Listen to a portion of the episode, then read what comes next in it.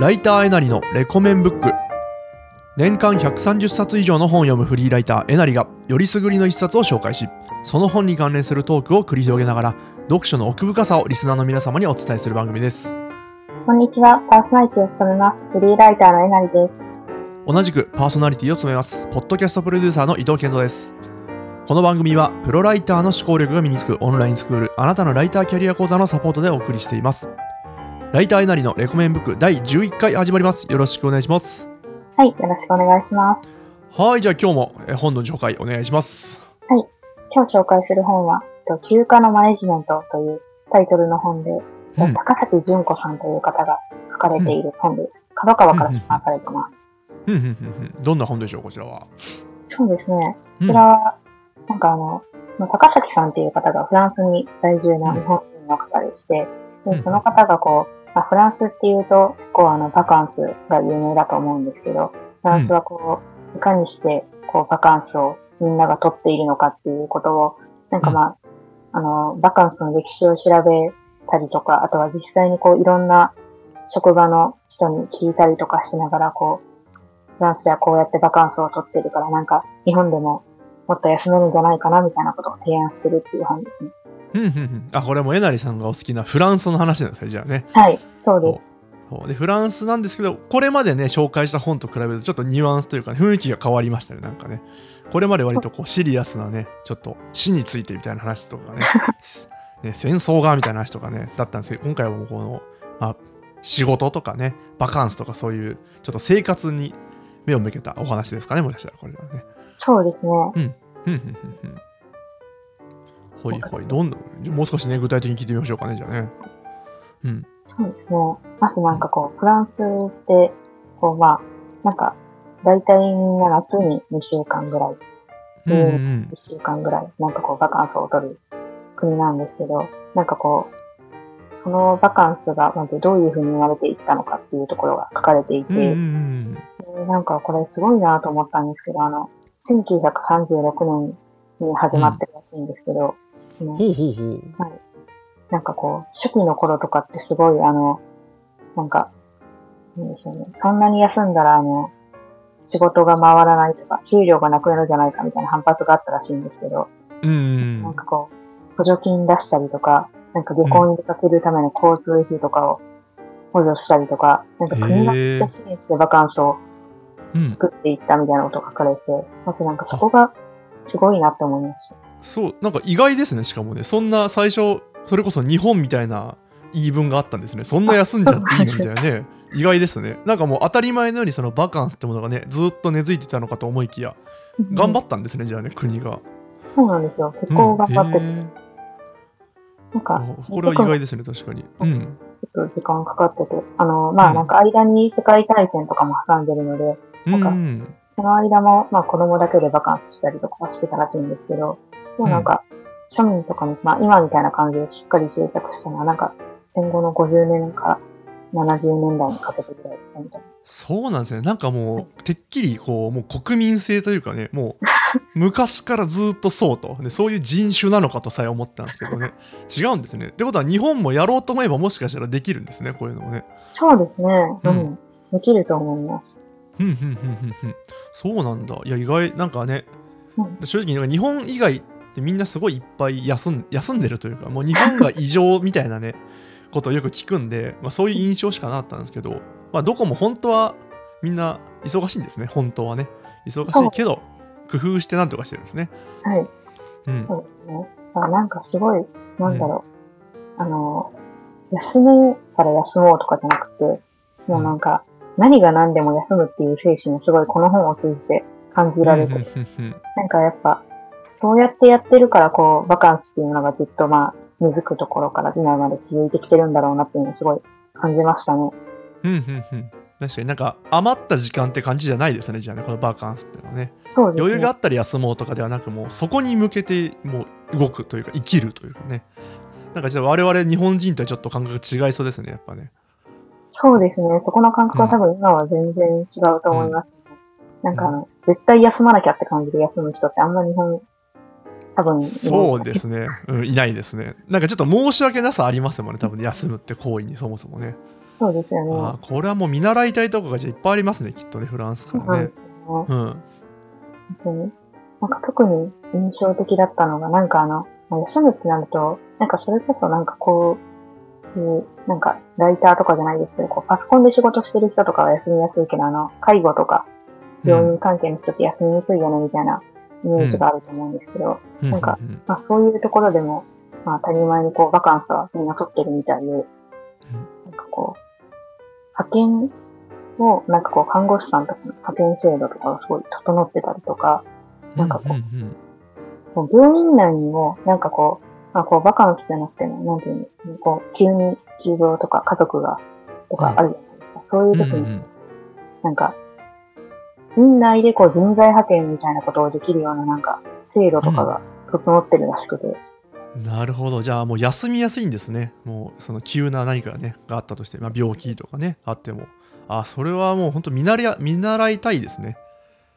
そいうやなんかそう僕はまあ幸いにもそうねある意味じゃ多分休みやすい業種だと思うんですけど、うん。そうじゃないねお仕事してる方って本当大変だろうなとね。うん、はね販売系のお仕事してる方とかね。だからその子供が熱出したとかなったら本当にね焦るだろうしでなんかね会社からも嫌な顔されるだろうしと思うとね、なんかそうう。ん、こういう工夫あると嬉しいですね本当に、うん、うん。なん。でなんか見習えたらなと思ったりとかしましたね。へええなりさんはあれですか？どっちタイプですか？仕事に関しては。もう休めるなら休みたいですか？それともあんまり休みたいとは思わないタイプですか？私はあの休めるなら休みたいタイプなんですけど、うん。なんかこうあの、なんか何が何でも休むみたいな、それこそこの本で感じられる姿勢みたいなのはないなってすごい思っうんたので、なんかこう結構、今日休もうと思ってたけど、なんかあったからやるかみたいな感じになっちゃう。うん確かに。それってそうフランス的にはダメですよねそれ。いやいや何 何やる気になってんのみたいな。ダメダメダメって感じですよね、そうなんですよ。うん、あ見習いたいって思いましたね。確かに、まあ、僕もね多分良くも悪くもこう境目がすごい曖昧な生活をしてるなと思ってそのオンとオフの。でもそれってまあいいこともあるかもしれないけどフランス的にはやっぱダメですね。そのメリハリのないこの感じ、うん、これは僕もね見習わなきゃなってちょっと思いましたねそのやる気が出たからやっちゃおうっていうのはもうある意味ダメですねやっぱねそのメリハリという意味ではねそうですね。やる気出すなよっていう話ですね、もうね。うん、そうそうそう。あ僕もちょっと近いですね、りさんにね、うん。そんなバリバリ働きたいっていうタイプではないんですけど、うん、かといってなんか休みを大事にしてるかっていうとそうでもないなっていうね。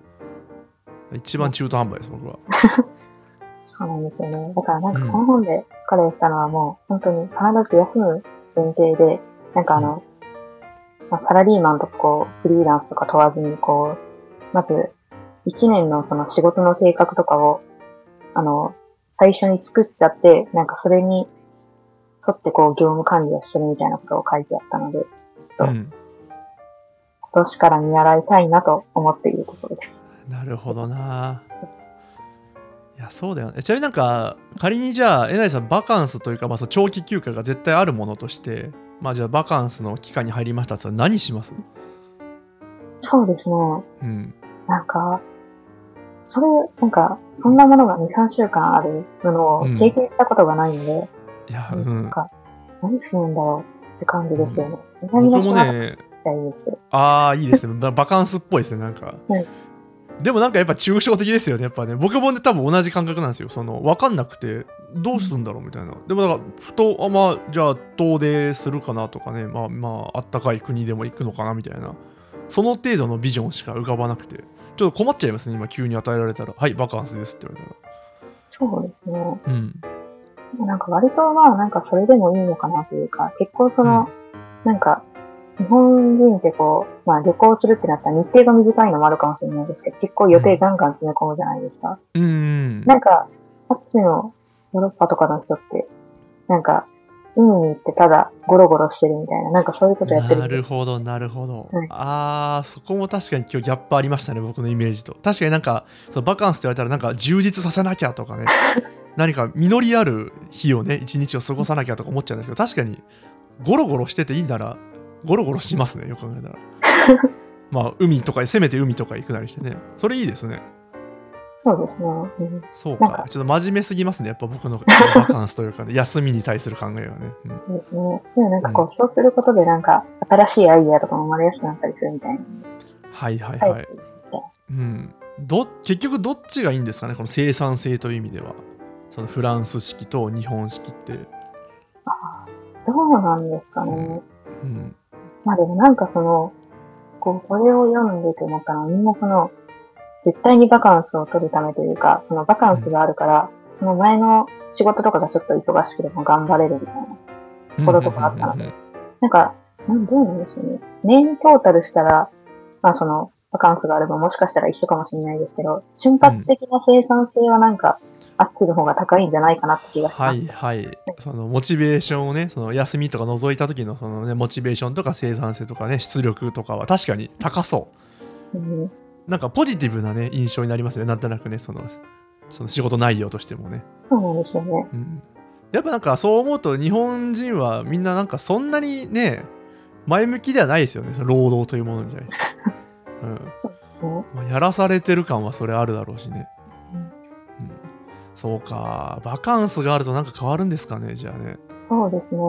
あとなんかこれ、組織の形としてめっちゃなんか大事だなと思ったのは、なんかさっきのあの、こう、院内になんかあの、人材的な制度が整ってるとかもそうですけど、なんかあの、常にこう、なんだろう、誰かがいなくても、全うん然あの、体制が回る状態っていうのが、そのバカンスがうんうんうん。作られてるなっていうのをめっちゃ感じて、うんはこう、なんか日本でまあバカンスはいらないとしても、なんか絶対作った方がいいよなっていうのはすごい思いましたね。はあはあ。あーなんかあれですよね。確かリクルートさんかなんかそういう社内の仕組み作ってませんでしたっけ？例えばなんかどっかのタイミングでそのポンとそこそこ長い休暇を取ら取らなきゃいけないみたいな。うん。で、まあ、要は何が起きるかっていうと常にいつでも誰かに引き継げる状態にしなきゃいけないと業務を、だから誰かが急にいなくなるとか移動になるとかがあっても常に回るようにしようねみたいな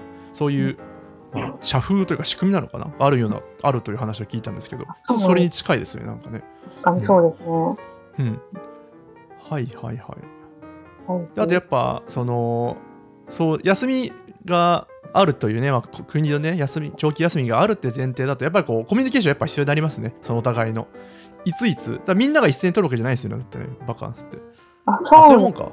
あ、でもなんかまあ会社とかだったら一斉に取ってたりとか、うん。まあまそういう友人関係とかは順番とか、あとはパン屋さんも順番らし。